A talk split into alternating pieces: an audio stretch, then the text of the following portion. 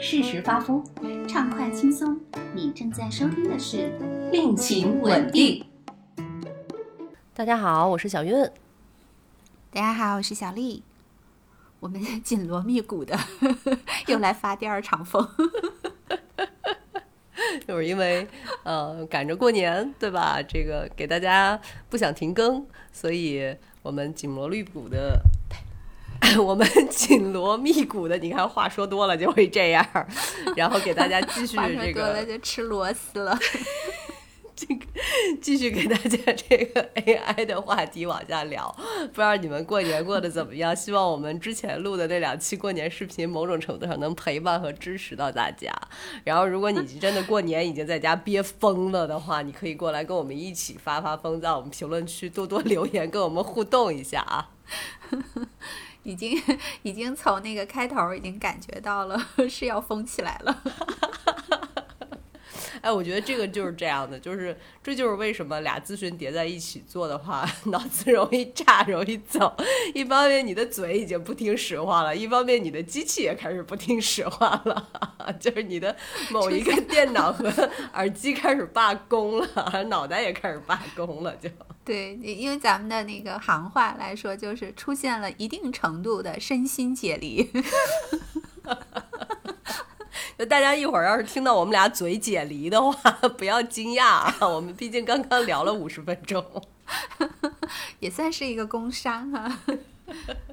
哎，待会儿说到这个哈，我嗯，说说个闲话，你你有做过就是那个两节连在一块儿的这种 intensive 的，就是高强度的这种咨询吗？对，因为我感觉怎么样？我我我是最早的时候我在厦门执业，后来我从厦门搬到深圳以后，呃，就是我有厦门的来访者，可能就需要就是就是远程的，他们会过来做地面的这个咨询。包括我现在，呃，就是每次回深圳以后，我可能也要见我的来访者，就是面对面的见。那大老远来一趟的话，我们可能就真的会两节叠在一起这样进行。我其实觉得看情况，每个情况都是不一样的。我有时候会在中间给自己自己安排吃点东西、喝点东西，然后或者是听点音乐什么的，就是让脑子换一换。因为如果一直是这个样子集中的话，真的是很难。我觉得你你肯定会解离的，某种程度上。对他。挺疲惫的，呃，我原来最早的时候，呃，很早很早之前，那个时候没有经验，就是我以为两节两个 session 的话是连在一块儿做的，哦，就是比如说五十分钟一节，就是做，呃，九十分钟做两节，呃，就中间不歇的那种。那你上不上厕所呀？对对，就还好，我我好像就是比较憋得住，我膀胱的容量 还可以，膀胱替你做了容器。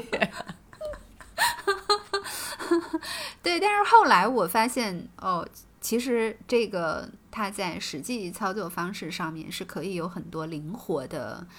变动的。比如说两节，但是当中我们该休息还是休息啊。那也有可能就是把中间的休息时间可以把它拉长一点儿，嗯，呃，就是可以两边都可以休息一下。而且呢，我觉得这个可能还有一个好处，就是它在很短的时间里头，象征层面上，它还是发生了一个呃相聚分离又相聚再分离这样的一个效果。对，可能还是挺不一样的。对，也就突然讲到这个，对，所以我们这个节目也是中间，虽然大家家可能中间隔了几天才听到，但是我们这个相聚分离其实也就是几分钟的时间内发生的，但它也是一个相聚分离的过程。对，还是要有一个暂停。所以我们继续来聊人工智能啊！我觉得上一次我们其实聊了很多关于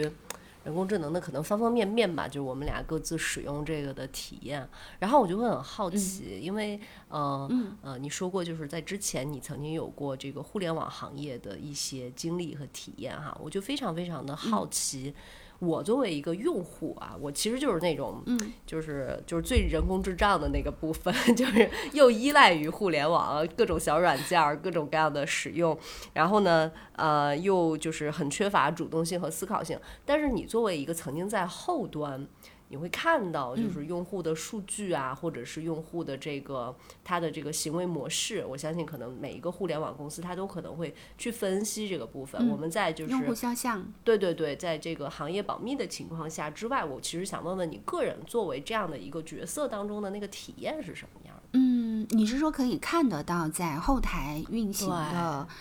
呃嗯机制对吧？对就是这个产品的上帝视角吗？还是嗯？因为我原来在的那个地方呢，也是现在大家手机里面 带色儿的一个软件，带色儿的软件，大家想一下啊，带色儿的。嗯，对，跟那个嗯日常生活是比较相关的。我觉得做业务哈，嗯，它其实是有一种成就感和满足感的。确实，像你刚刚说的，嗯，比如说，嗯，如果做产品，嗯，那你在设计产品的时候就会去做调研嘛，嗯，然后也会去想象啊、因为你自己其实也是作为一个用户在使用的，呃，那我们就会去论证啊，然后反复的去。啊、设计在这个路径上，它要怎么点，怎么点，怎么点，然后它要怎么走下来一个完整的流程，就是我们说的怎么样让它变成是用户的友好。那最初是呃最简单可能是用户友好，以及怎么样在啊、这个页面上或者你的功能、你的路径设计上，能够让用户按照你所期待的那个路径去使用它。啊，这个里头其实都有非常多的产品的一些设计和原理在里面的。嗯，那比如说，呃，我我觉得做业务的同事，不管是做产品的、做代码的、做前端的，呃，你最终看到你的一个产品上线了，比如说在我们的这个里头，它就是你的某一个板块功能上线，呃，那你就会看到有很多用户去使用它，嗯，然后他们通过你的这个东西，而且因为我原来在的，它其实是一个做 O to O 的，它连接就是线上跟线下跟用户之间的这么一个渠道。那你看到你的用户按照你设计的这个东西去使用了它，而且成为了他的生活里一部分的时候，呃，我觉得那个满足感和成就感还是很大的。就是不是有一种成为了你我前边掉一胡萝卜，它真的往这个方向走，哎哎，好好玩儿，是这种感觉。我觉得这可能是算法，因为我们单独有算法团队，嗯就是刚才呃前面上一期的时候咱们聊 AI 的时候也讲到了算法法模型，呃，确实我觉得做 data 这个部分哈，做做算法的，我觉得他们是最厉害的，嗯，某种。程度上，我觉得那个里头，我不知道他们是不是会有这样的一种挺满足，嗯、自恋的那个部分的，就是像你说的，哎，我给你设计了这个东西，你就顺着我的这个路线就过来了哈。而且我大概知道，呃，if yes，然后比如说。你如果点了这个，你一定就会点下一个，你一定就会点下一个，再点下一个。我知道你会这样来，嗯，那这个里面呢，它当然包含了，就是你有你在设计这个产品大的思路的时候，你首先去解决的是这个用户的一个痛点，嗯就他想要什么。呃，从这个上头来讲，我觉得做产品做得好的人，他的确呃，对于人的本质的需求，他要有非常呃深入的思考，要有很多的了解。这个就像嗯、呃上一期的时候不是提到那个有有一个人他用 AI 他呃培训了。很多个分身嘛，然后现在那个网上不是有一些原型拿出来，就是一些 Copilot 让大家去训练嘛。嗯就你每个人都可以去调用它，可以去使用它。你使用的过程，其实你在跟它交互，你也在培训它。然后我记得有一期，呃，那个新闻上面就说被使用的最多的一个模型是心理咨询师。哇哦，你就会发现说 AI，对，你就发现说 AI 它被呃创造出来，然后发展到现在，人工智能它变得这么强大，但是那些真的能够赚到钱的，还是那些深深的、深深的，就是直击人的灵魂最深处的需求的那些东西。嗯啊，就像那个人，他做了很多分身，他拿去干嘛了呢？他拿去就是泡妞啊，他就是让大家去找男朋友、女朋友啊，嗯，然后就就是你你想在网上有一个伴侣，然后你就去跟他聊天儿，其实就跟网友一样的，但是你是付费的，所以我我觉得这个其实是蛮妙的一件事情，就是你觉不觉得我们人类真的有点南辕北辙？就是我们老是干这种事儿，就绕一个大圈儿，然后最后回到了原点。回到了人与人之间的东西，但是我们以为我们可以这样更容易，其实我们可能更远了。就像互联网有的时候，其实让人更加的孤独了。其实你刚刚说到那个，就是用用心理咨询这个，我就还蛮好奇的，因为我也看到就是 GPT 的它的应用商店里面是有这种，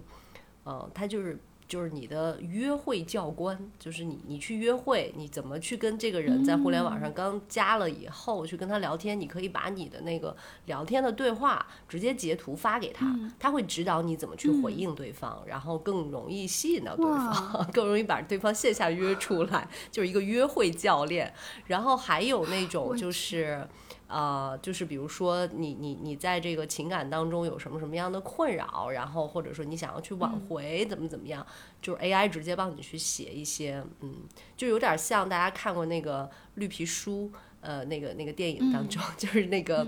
呃，那个钢琴家在替一个 意大利裔的这个司机去写一些情诗的那个感觉，就就是大概是那个那个状态的啊。但是现在 AI 就在做这个，这事儿我干过，我中学就帮人家写过情书。哇塞！找时间我要跟你聊一下这个啊。你看，就是就是学习好的好孩子，好好成绩好的有才华的这个孩子，他的才华怎么被这样利用？啊，这个 OpenAI 的这个功能，我们都以为我们是用它来创造什么东西，去写代码，去创造一些很高端科技的东西，结果最后再帮我们去约会和聊天唠嗑。哎，所以真的就是像你前面说的，你知道科技它在一定程度上把我们都隔开了，嗯就是让人越来越，嗯、无意识当中有意无意的吧，我们好像更想要蜷缩在我自己的一个舒适区，比如我我不想出门儿，我就可以叫外卖。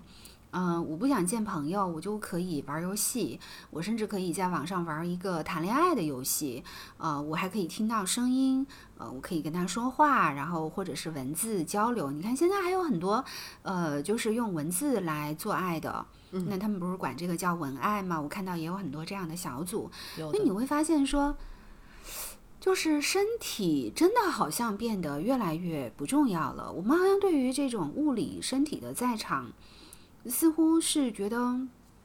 没必要，不需要啊、好像我的呃这种亲密的。呃，这种需求是可以被替代的，所以我觉得在一定程度上，它让我们越来越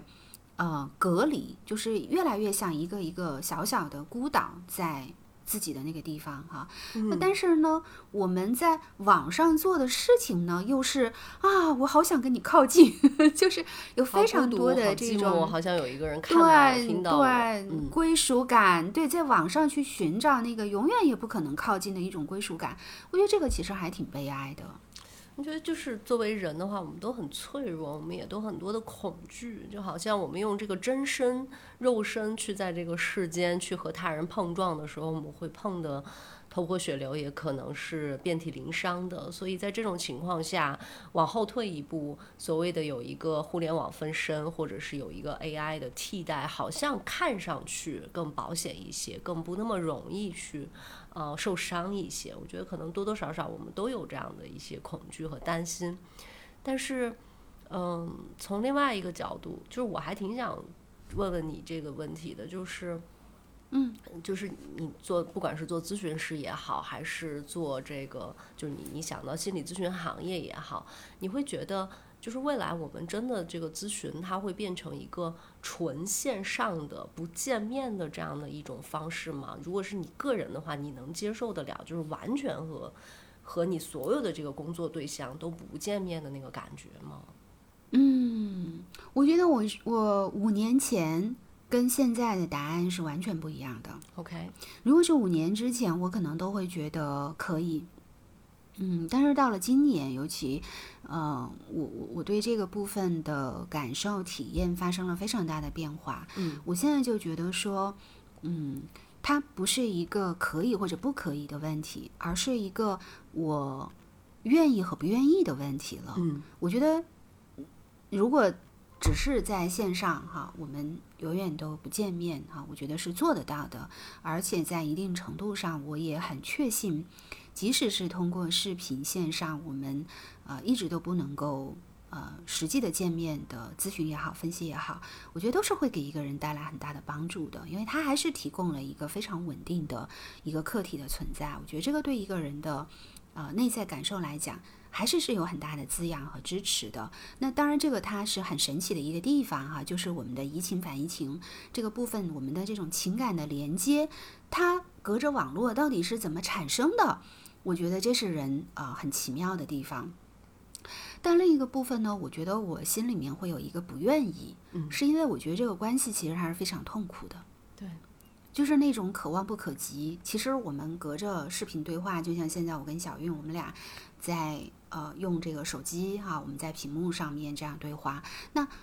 我能感觉到你在看我，我也知道我在看着你，但是实际上我们两个并没有发生真正的目光的接触，并不是在同一个物理空间上面的这种四目相对。对对，咱俩而且还有一个小时的时差，所以我们在时间在空间上，我们其实都是分隔开的。我觉得这个感觉，它对于呃，我觉得对于人的。呃，如果我们说依恋啊，或者它是我们的精神世界的氧气的话，那我觉得在这个部分，我们两个显然是在一个帕米尔高原上，嗯，就是是在一个氧气非常稀薄的地方，至少是海拔四千以上，就是非常的艰难。呃，但是你觉得它很珍贵。啊，你每一口可能都想吸的很饱满。就这个地方至少还是有互联网信号的，就像我们上一期聊到的那个妈妈没电了怎么办？就是如果它是一个 AI 的话，它就直接给你掉线了，你不就崩溃了吗？它数据全消失了。对，嗯，对，而且就不能不让人想到恒河猴的猴子的那个实验嘛，就是那虽然有奶瓶，然后有一个就是铁丝毛巾绑起来的，你看这个猴子它就是要到。那个可以抚摸的、有那种触触感的那个地方去，那个那个假猴子它没有提供乳汁，嗯，对，所以我觉得身体的这个部分，就是之前我看到有一篇文章，不是讲我们现代人，就是好多人都会有这个叫皮肤饥渴症嘛，对，就这个 skin hungry，就是我们其实真的非常需要有那种面对面的，你能够碰得到的拥抱啊。呃，那样的一些触碰啊，有温度，对吗？有味道，我觉得那个东西它也是不一样的。所以我觉得现在对我来讲，我觉得这个部分它是会，嗯，我觉得不是不可以做，但是那个缺失的部分是永远存在的。对，对我我其实这一点上，我这一点上就是跟你的意见是一致的。我体验可能稍微不一样一些，就是，嗯。嗯，比方说，就是在疫情前的时候，我们可能那个时候就是还是很多的线下的工作。但是你看，疫情期间，由于各种各种的情形，我自己的那个工作室就很难去用。那个时候我在深圳，然后我其实很很难去一直用我的工作室。比如说这个时候小区啊，或者是这个街道啊，出现了一些什么情况，然后你也会很害怕，就是你跟这个来访者见完了以后，接下来会不会？你的某一个啊验证码就变成另外一个色儿了，然后你就没有办法再继续去见人，你也很害怕，就是互相之间的这些，呃，就是传播的那个风险，它就是会成为了一个阻隔，它就会，我觉得就是这这个真的 COVID，它是把人一下子就切断了，切成了一个一个一个又一个的小格子，但是就是这个之后，我们说这三年过后，大家对于。见面的那个渴望其实是非常蜂拥的，非常强烈的，就是我真的就是要去见线下的这个你。然后我我的一个感觉就是，如果以前我可能对于就是完全的在线上这个我觉得是 OK，但是我现在会在我力所能及的范围内尽可能的去线下见。你看我去年我光回国回了。三四趟的时间，我每次回对好几次，我每次回去的话，就是你看这个东西，它能驱使着我不断的买机票，不断的去定行程，不断的去挪时间去见人。其实真的就是为了这也说明清迈的物价真的是还不错，感人呐，乡亲们。可以可以让小运 省出这么多的机票钱来。大家要体验一下初一五的这个汇率的 地方，对吧？但是就是春节期间来清迈的机票一下子涨了好高，就好可怕，就看到一万多那个机票，就简直不可不可思议。就是平日其实是确实很便宜，而且很近啊，飞回国的话就是两个半小时就到了。所以去年的时候，你看我我不光飞回呃深圳好多趟，然后见来访者，我还飞去不同的地方，上海啊、北京啊等等不同的厦门。就是在这些地方也是见来访者，就真的这个东西是我核心的一个能动力。我觉得就是那个见面的，你为了跟这个人能够共在那个物理空间五十分钟，就是你可能不需要说什么，但是有一些东西它自然就会流动的那个东西。我现在还是会坚信的认为，我觉得互联网和科技的发展还是不能取代。虽然我也同时很关注像谷歌出现的这个三 D 的那个。呃，就是就是投影全息投影的那个部分，就他据说哈，那个体验就是真的，这个人就在你面前啊，你就感觉你能伸手可及的状态。我觉得他只是模拟了那些东西，但他好像还是没有办法把那些更细致的体验给它描绘出来，给它取代掉。我感觉那个部分可能是在意识吧，因为现在从神经科学的角度去解释的话，就会说，呃。你身体的这些存在，哈，其实是你的视觉成像嘛？你你看到的，你你看到它，所以你觉得它存在嘛？现在不是 我思故我在，是 我看我看见你故你存在，所以他就会说，那你比如说现在就前面我跟小月也在聊哈，就是我对那个苹果出的那个 Vision Pro，我特别特别好期待你分享这个用户体验哎，对我非常想玩这个。那你看，呃，他，我我我知不知道它是一个虚拟的呢？我当然知道，在意识层面。可是，一旦戴上了以后，我还知不知道呢？我觉得很多人是不知道的。比如说，我们现在我们就说没有那么高高级的哈。其实我们在玩一些游戏的时候，三 D 呀、四 D 呀，我们其实，在玩的时候，你已经发现那个人像个傻子一样了。但是他很嗨，他在他自己的世界里头，嗯，所以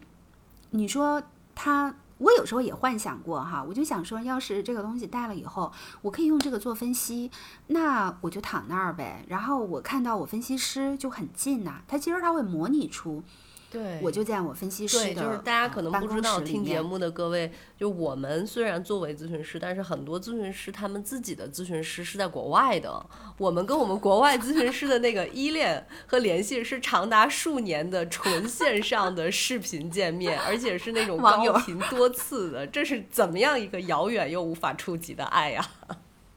真的，这个真的是很，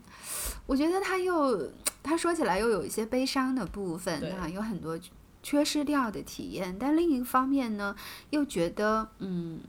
你也可以说它是一个幸运吧。就是科技的确改变了生活。如果不是这个科技的存在的话，我们可能连。比如说像现在我跟小玉，我们俩隔着视频，我们还可以录节目，可以聊天儿啊。那我可能见我分析师，我们都还可以用视频的方式来进行。如果没有这个东西呢，那我们可能更难哈。所以。嗯，从另一个角度来讲呢，我我觉得人工智能它越是发展，它越是走得快，就意味着一方面我们会觉得人好像变成了更低等的一个智能。嗯。但是另一方面呢，就是你们知道吗？这个世界是需要傻子的，这个世界需要傻子的存在才能够，才 需要我们这样的憨憨才能够凸显出这个智能的高级。所以，我们不要小看我们的这种傻子的存在，找到了人生的定位。所以，所以就像我们这个节目，你要发疯，你才能稳定。所以我觉得它总是一个一体两面，它是硬币的两端。我觉得它必须得要两个都存在才行。所以我倒是也不担心哈。我觉得它它越是发展的快，发展的迅速，呃，可能反过来哈，就像你前面讲到的，由于疫情过去，我们其实对于那种呃跟人要见面，我们对于时间啊，对于呃真的在一块儿。的这种渴望其实是变得更大了，而不是变得更小了。对，啊，嗯，所以其实觉得很赞同你说的这一点，就是你你尽管它会去发展，但是人和人之间的一些非常原始的和基础的东西，好像不太容易被取代，反反而是这个东西不太容易被取代。嗯，而且它会变得更稀缺。就是你们现在会看说啊，这个世界就是个草台班子，然后你说呀，现在有这么多傻子或者怎么样，到时候你们就会知道我们这种傻子的可爱，我 们我们世界需要傻瓜。对，是很很少的。我觉得他需要有一点天真吧，需要一点对这个世界的一种好奇。嗯，因为有时候我也在想，你说 AI 这么聪明啊，你问他什么他都知道啊。虽然现在他是一本正经的胡说八道，但是随着他的这种演化的能力非常的快，我当然知道他肯定比我学东西学得快。他以后他会越来越聪明，越来越聪明哈，而且他的他加速度上去了之后，但是另一方面我也在想。就是你比如说，如果是今年才出生的孩子，他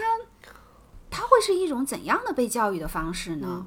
是不是他他会看这个世界，他是怎么看呢？是。那他会有我们小的时候那样的那种旺盛的好奇心和生命力吗？我其实不太确定哎。你看我们小时候玩那些玩具啊，一个沙包，一个毽子。我们能玩出花儿来，一个橡皮筋儿，我们能玩出花儿来。那是一个实物上面去创造。我们的东西非常的有限，我们看到的电视频道，像我家乡就只能收到三个频道。但是，但是你你真的能够在那个过程当中，你你不觉得无聊，你也不觉得匮乏，你也不觉得单一性。但是现在出生的孩子，你这样想过去，哇，他们能接触到的东西是什么样的？恨不得带着 Vision Pro 的就 Pro 的就就被养育了，就就开始摇篮曲了。是想想也是挺，就又觉得很很神奇，然后又忍不住有点憧憬，但是同时另一方面又觉得有点后背发凉，就不知道那个世界它是什么样的。我觉得世界是怎么样的，可能也取决于我们现在要去构筑这个世界的部分。就是说到了我上期最后提到的，我还蛮想聊的一个话题，就是 Chat GPT 和女性主义。就是我，我其实有一次就是地方的那个同学会，呃，找我说做一期讲座，然后我说我真的想聊这个，然后然后对方犹豫啊犹豫啊犹豫啊，就没答应，说我们换一个主题。一方面我觉得可能就是很大的一个点是，大家在国内使用 GPT 确实确实太困难了，就是没有太多人真的有太多体验。另外一个就是这俩东西怎么合到一起去？其实我自己感觉是非常非常合得到一起去的。比方说，你现在如果是让 OpenAI 去给你画一个女性，你随便跟他说一个什么什么女性，你会发现他给你画出来的这个女性啊。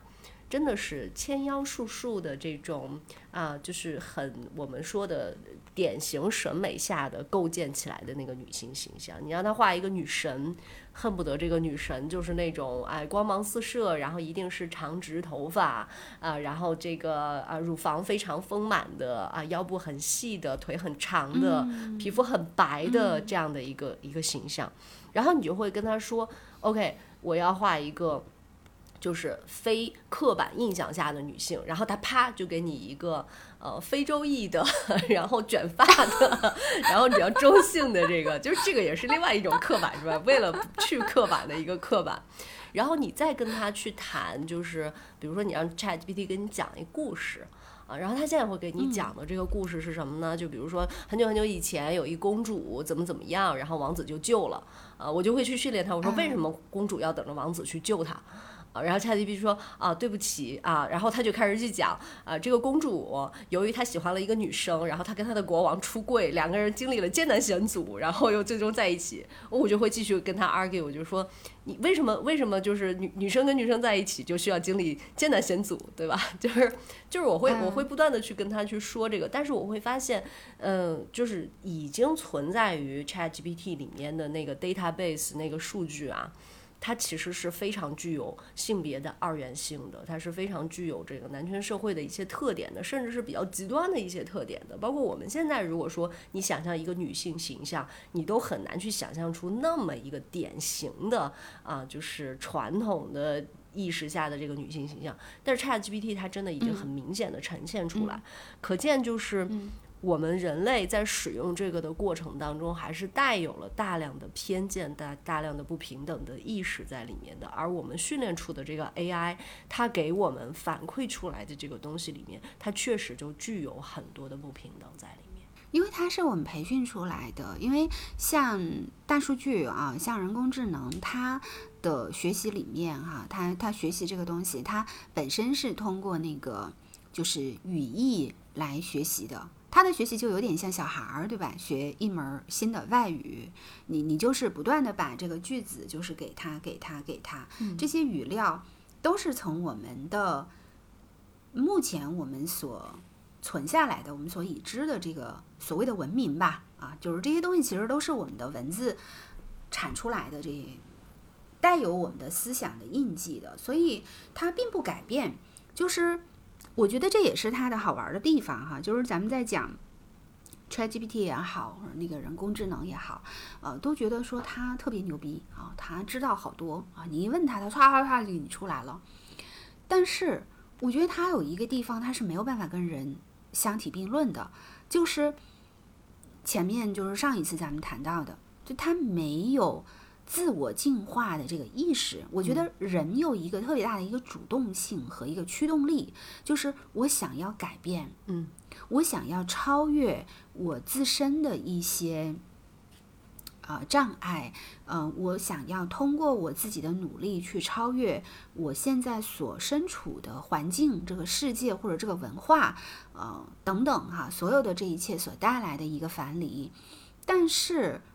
，ChatGPT 不会做这个事儿，或者说人工智能它不会做这个事儿，它对于这个部分它是没有办法去加以选择的。那正是因为它的这个不能加以选择，我，所以我们才在讲。人类希望把它灌输和打造成一个良善的嘛？如果他他会自己学习的话，我觉得就惨了，因为因为我们的历史上，我们我们那种残暴的、可怕的、黑暗的那个东西，那可多了。是死亡和杀戮。对呀、你你你别说这个东西了，你就每天把新闻实时报道你传给 ChatGPT，然后 让它学习，我觉得这就挺可怕的。一个 AI 陷入自闭，一个 AI 决定去死。是呀，所以我，对我我觉我觉得这个其实是一个呃悖论，因为这就又回到了咱们前面讲的，就是在有限性或者说在人类的局限性这个部分，我觉得人始终有这样的一个原动力，想要超越自身的局限。嗯，包括我我觉得我们去呃，你看他们花花这么多钱哈，真的是有点儿，我觉得是砸了好多钱砸出来的哈，去去做这个人工智能。当然我觉得这里头仍然有一个东西，就就跟当时呃，我觉得人类造这个手机是一样的，嗯，就我们想要突破人自身的局限，因为我们的大脑其实现在还是它是比人工智能要先进的。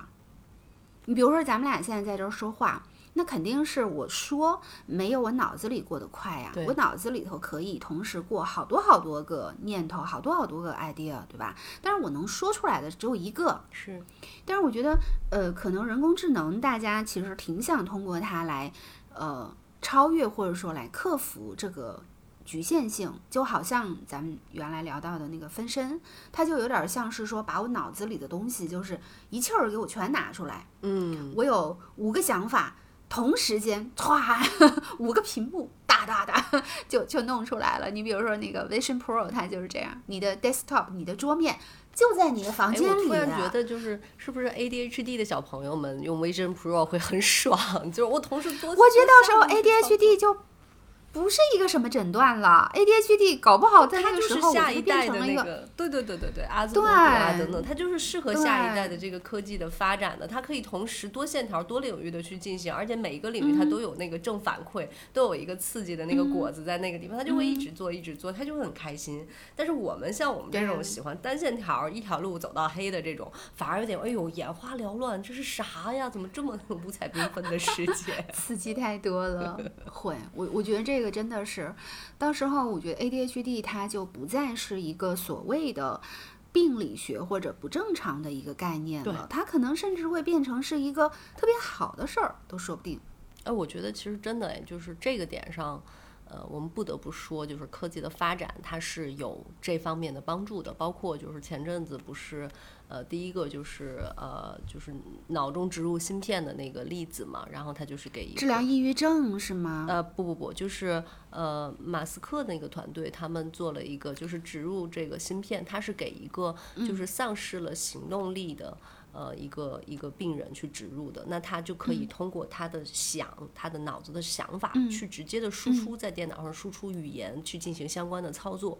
就等于他的这个身体的瘫痪，就从此被科技这个部分给取代了。包括我们说，就是会不会未来对于阿兹海默症啊等等这些有有有益？我觉得如果科技它是先从这些领域去入手的话。呃，我们的确是可以期待它的发展的，因为这个发展真的会给人带来特别多的便利和好处，让很多之前我们呃 disable 的变得 able，就是就是无法做到的变成可以做到的。嗯，感觉霍金就是要活得再久一点儿就好了，走早了一步啊！所以说不定霍金早就把他意识上传到哪哪哪存着呢，谁知道啊，对吧？很有可能。这让我想到一部电影，就是那个，嗯，哎，叫叫什么？嗯，诺兰的，嗯，《星际星际穿越》哦，经典，（Interstellar）。嗯对，我觉得就是其实它里头就有一个，嗯，有一个打动我的地方，或者说它也是一个悖论的地方。我就是他走，就是 Morphy 他他爸爸，嗯。他走，他是为了呃要到呃外太空去寻找呃可以救地球上的这些人的方法，嗯。想要去寻找到另外一个呃居住地啊，嗯、而最终最终呢，这个解决方案是什么呢？是留下来。对，嗯，所以我觉得他其实就在讲我们人的一个，呃，我们可能不断的在重复的一个创伤的部分，就是这个爸爸他在制造一个分离，就是他要走，而他的女儿呢，其实一直在重复的一件事情是，我要跟大家在一起，就一个就是要走，一个就是要留嘛。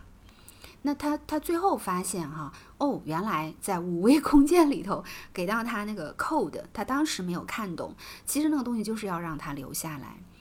嗯，我觉得这也是我们现在在聊的，就是所有的我们科技在追逐的哈，都是我们想要去超越某种局限性，我们想要跳出某一种限制了我们的能力，限制了我们的呃那个聪明的大脑哈，可以去到的地方。我们总是觉得，呃，我们还没有穷尽它，我们还没有，嗯、把它用到一个数量级，把它用干，啊、但是有没有可能啊？其实这个过程当中，嗯，我们所做的这些事情啊，真的就是把我们自己送上送上绝路，就是我们最后发现，对啊，我们就是那个傻爹，是吧？是呀，就是你离开那么久，你你总想着你要在外面去找一个救自己的方法。就是如果把它整个看成是一个隐喻的话，我觉得对一个人来说也是一样。是的，我们的人生也是这样，对，就是我们好像总想说向外走，走出去，去获得一个补偿，或者是获得一种满足，或者是探索一种新的可能，换一种活法。但是最终我们始终是要面对的是自己从小到大的。所经历的点点滴滴的那些东西所形成的各种议题，我们需要看到的，就像我们现在在 OpenAI 出现的这个过程当中，照妖镜一般看到的人类的各种各样的虚伪啊、伪善呀、黑暗啊、凶残呀、啊这种刻板呀、偏见呀等等等等这些东西，并且我们需要去承受和接纳这个是自己的一部分，承认这些东西。我觉得这真的是一个好大好大的议题呀、那个电影最后都没有嗯穿越出来，你说对吧？但他回来的时候，他女儿已经就是老了嘛，是都快要，但是他女儿就子子孙孙，感觉 他的那个家庭一大家子都围绕着他哈。然后他爸爸虽然很年轻，但是他他最后就很孤独的走了，还要去另外一个我再出 去找，对他要去找那个博士嘛。我觉得这个其实是蛮妙的，就是人有有一首诗说的，就是他说悟人生，嗯，就是意思就是说人生就是就是像春蚕啊，就是自缠缚，就是我们真的是自己把自己。困起来，立春了。刚才我在楼下浇院子的时候，发现那个叶子上有一只毛毛虫，我就在想啊，这应该是一只非常非常漂亮的蝴蝶产下的。然后这个毛毛虫未来它会变成另外一只蝴蝶，然后等到它变成蝴蝶的时候，它吃的东西都跟毛毛虫不一样了。它整个生活方式，它不再是叶子上面、陆地上面的，它可能是空中的啦，它是要跟空气去作伴的了。啊，我觉得好像就是我们，我们好像总是希望着那种呃化茧成蝶，或者是呃就是升华、穿越那样的一种境地。我们带着很多很多这样的愿望在往那个地方去走，但是兜兜转转，我们最后会变成什么样子？呃，这个还真的是哇，可以无限思考下去的。你你会不会有时候会想到奥本海默？嗯，我之前在看奥本海默的时候，呃，就会有挺多的感受的哈。以后大家有兴趣或者你有兴趣的话，咱们可以来聊电影。我觉得这里头其实有很多好玩的东西哈。嗯，就我想说什么呢？我我觉得现在这个这个节点哈，就是嗯，人工智能的这个发展，就是咱们聊了这么多。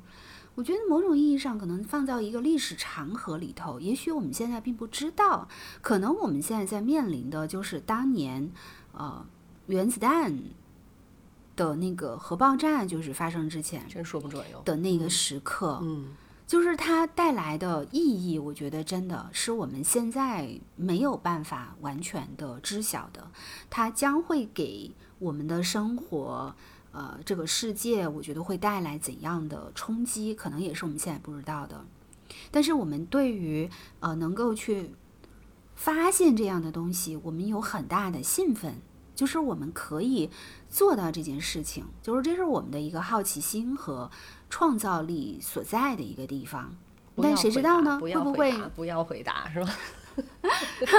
会不会再过个一百年，或者是再都不要说一百年了，我觉得再过个七八十年吧，搞不好也有个电影 就开始拍这个 人工智能当年哦发生的一些事儿。二零二三年那是什么什么的一年？那一年的这个中国南方下了很大的冻雨，很多人被冻在了路上。哎，我觉得我们节目就是这种发疯式的嬉笑怒骂的方式，其实说到的很多的东西是略带沉重的，这个背后是有很多沉重的啊。就是你仔细去想的时候，会发现这个底下可能掩藏了作为人或者是作为人类的一些忧伤感，也可能是我们的一种防御，就是在通过这种节目的形式、好玩和搞怪的方式，在说着一些我们可能既。呃，担忧又无奈的正在发生的一些情形。我们正在身体力行向大家展示喜剧的内核就是悲剧。特想知道，现在大家听到这个地方的时候，如果你还在听啊，你没有被我们刚刚这一通脑洞给弄得睡着，或者是换台的话，你们有什么样的感受？你此时此刻的感受可以给我们留言说一说。我们这个也算是一种行为艺术吧？不对呀，这个龙年应该龙腾虎跃啊，应该非常喜气洋洋，怎么我们就聊到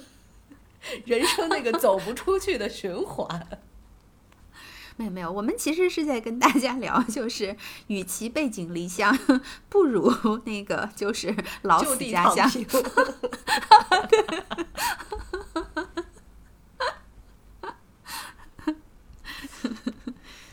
哎呀，大过年的哈，不不好这么死来死去的，呸呸呸！还是要祝大家好人一生平安。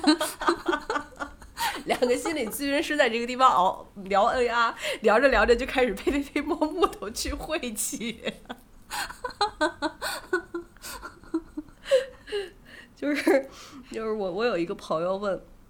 他说：“哎，听说你做一播客哎？”我说：“是。”你们那播客是关于什么的？我说：“哈，这个我怎么回答不好说。你得你自己去听听吧，我也没法去给他分类。对，你品，你品，你仔细品。希望大家把我们当成 Open AI 的这种方式啊，然后你们就像照妖镜一样，你们如果从这个节目里面听出了什么，说不定它是你内心的一个折射。呃，我觉得其实挺好玩的，因为我们一开始我跟小韵在说，我说我们要做这个播客哈，我想我想象的那个场景就是。那个大家在 干家务活啊，打扫啊，洗衣服啊，或者是做饭呐，或者干嘛的，然后一边可能就在听。哎，我今天下午正好见了一个朋友，然后他也是跟我说到。嗯，他说，哎，你们那个播客就是我我听了，然后他说，嗯，觉得还挺有意思的。然后我说，哎，我说怎么样怎么样，你给我反馈一下。他说，嗯，我我就是在刷牙的时候听了两期。我说太好了，我非常非常喜欢这种他刷牙的时间达标了，对，特别有意思。对我我有时候是开车的时候，或者是走路的时候会去会去听。我不知道大家有没有这个场景，就是你在。呃，比如说你逛街的时候，或者是你在呃，就是移动的时候，会去听一些东西。这个听的时候，它就会跟着你的大脑一起去移动，然后去去刺激出一些想法来。我觉得可能就是 我们聊到就是人工智能下半节，就就这一期的时候，好像更多聊到了是真的是走心理的那个部分了。就是很多人会说，你看啊，现在。这个人工智能发展的这么这么的多啊！我经常跟我的那个理发师说，我说你是少数那个不会被取代的行业，因为剪头发这个东西还真的是挺凭那个什么的，你很难把你的脑袋，你说未来就是 AI 再发展，你敢把你的脑袋交给他的那个大剪刀底下让他随便剪吗？这个很难说啊，就是而且每个脑袋弧度是不一样的，他要按同一个模型给你瞎剪是什么样，所以我就老跟我的理发师说。我说，你看你这个工作饭碗就很牢。我我看到就是我们的同行其实对于就是 AI 这个兴起之后反应是不一样的。有的同行会觉得，嗯，这个东西不可能，完全不可能，它是跟我们精神分析，你说认知。这个有点流派 diss 恋了，就是你要是跟认知行为这个部分，也许还有点用处，但是你精神分析这么多潜意识啊、梦境啊、感觉啊、感受啊，你这个人工智能怎么可能取代？就有一些人他是完全完全觉得这个是不可能的，然后又有一些人会觉得，哦，其实现在已经有一些互联网的公司在招聘这些，呃，比如说高校毕业的。呃，心理学专业相关的这个本本硕的毕业生，去帮助他们去编写一些后台的这个回应的话术。这个回应的话术就是，比如说那种陪伴聊天的这种小软件，它带有一定的心理疗愈的作用的。呃，那么这些东西其实就是，可能这些毕业生们他们拿到的小时的时薪是几百块的。那未来这些用户他可能用到这种随手手机上的一个小程序和知识陪伴，他一个月也就是几十块钱的一个费用，但是他可能会享受到的是，呃，一些已经比较多的被训练过的大数据给出的相对比较温暖和共情性的回应。虽然它不是人和人之间的，但它也是一个像电子鸡汤一样的存在。你你你觉得呢？你觉得就是未来？人工智能会不会有一天真的把心理咨询或者是呃我们说精神分析这个部分真的给干掉？我感觉它还是两极分化的。嗯，我实事求是的说哈，嗯，当然大家也可以当我是发疯哈。嗯，我觉得新手咨询师的危机可能会更大一些。是的，就假设说，如果呃这是一个。呃，只会用认知来共情，有很多理论，有很多技术武装起来的这样的一个咨询师，我觉得他跟 AI 的竞争就在同一个频道。但如果是呃情感，就像咱们刚刚讲到的意识觉察啊这些东西，然后你是在一个很深的情感的连接啊，去跟。呃，另外一个人在一块儿，就是你拿出来的是，呃，你的生命体验的那一个部分的话，我觉得它永远不会被取代。对我，我很当然，除非你，除非你除非有一天我被 convince 说，呃，就是人工智能也可以把身体也给制造出来啊。好，OK，那那我那我个身体我我能够模拟到那么细致的我们人类的五觉的这种体验啊，得到那个程度啊。嗯对就是不知道他们对得有多少 CPU 被烧掉，但是呃如果真的有那一天哈，我不知道，我只能希望那一天是在我闭眼以后吧，嗝屁了以后再说。我们你看，作为人类的贪心，这个时候就出来了。但是我我其实很很赞同，很赞同你的这个观点，就是我也是觉得，如果我们只是这种结构性的、知识性的一个输入输出的话，那么 AI 它的这个学习和运算能力真的是非常强的啊、如果你做一个机械型的这种回应的话，这个东西真的就干不过干不过 AI 的。但是。呃，其实老的咨询师他有点像剃头师傅，你跟你的这个客户也都是常年的在工作啊，嗯，剃头的这个。呃，这个客人都是常年的，你不是光为了到这个地方来去找他剪一个头发，这个里面是有一个人和人嗯之间的连接的。呃，家长里短的东西，在话语之间的这个碰撞，它就是有那个环境，它就是有那个感觉，你会很安全的把自己的脑袋交给这个人的手中，而且，嗯，真的是老师傅，他是有那个觉知的，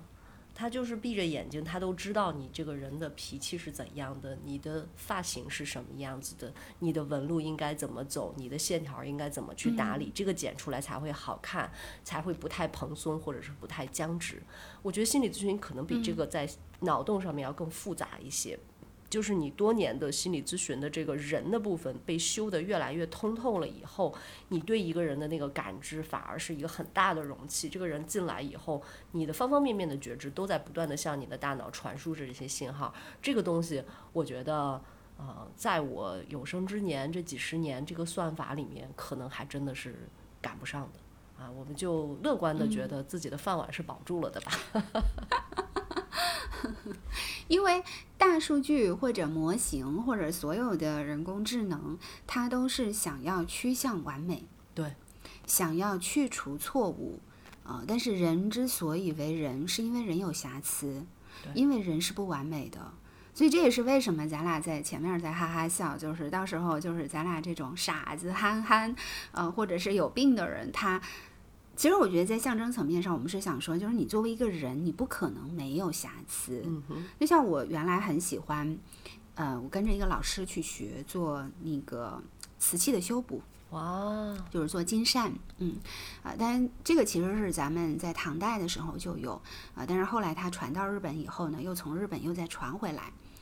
嗯、我我觉得这个里面就有一个非常重要的一个理念，啊、他就说，嗯，我们在修东西的时候就有一个呃说法啊，就是叫修旧如旧，嗯，那这是一派。有一种修是把你修到呢看不出来它曾经有裂纹啊，但是修旧如旧呢是金善这一门手艺里头一个非常重要的理念，就是你是会看到这个裂痕的存在的，那只是把它补上了以后呢，最后我们会用那个金金粉去做那个一最后的一层装饰，而且呃，当然它可以把它就是把这个裂痕变成一个很美的一个存在，所以我觉得在美在艺术的表达啊、呃这件事情上，我觉得啊、呃 AI 也好，人工智能也好，我觉得它跟人是站在两端的，是的，对，所以我觉得，嗯，人是永远会有瑕疵的，会有啊、呃就是我们觉得那个嗯不够不够完美的。但是我们呃人的精彩的地方是，我们可以把那个不完美的地方，让它看起来是是美的。所以我们只求化病情稳定，是吧？对，highlight 一下我们的标题。对，可以，挺好。最后我们又回来了。真的，你刚刚说到那个修瓷器的过程是特别特别美的。就我听的时候，我的两嗯眼其实在放光，就觉得哇，那个过程你真的是一个很能沉得住心气儿，然后去做这样的一个很细致的工作的过程。很多时候我们。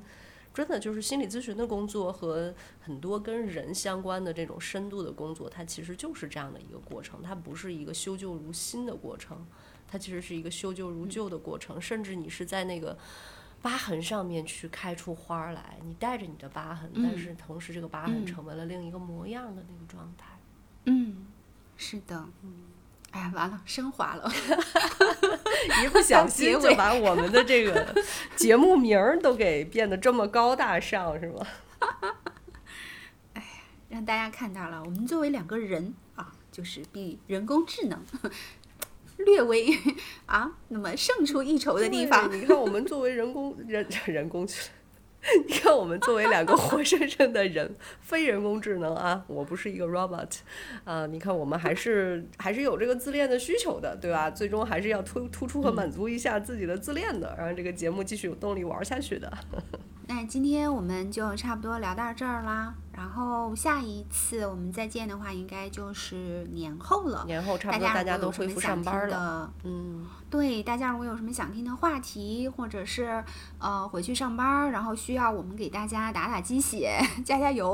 呃，我们俩也可以来出一期。或者帮你们发发疯，我们也很愿意。嗯嗯，是的。好，那我们那就今天就到这里啦。下期再见，拜拜。嗯，下期再见，拜拜。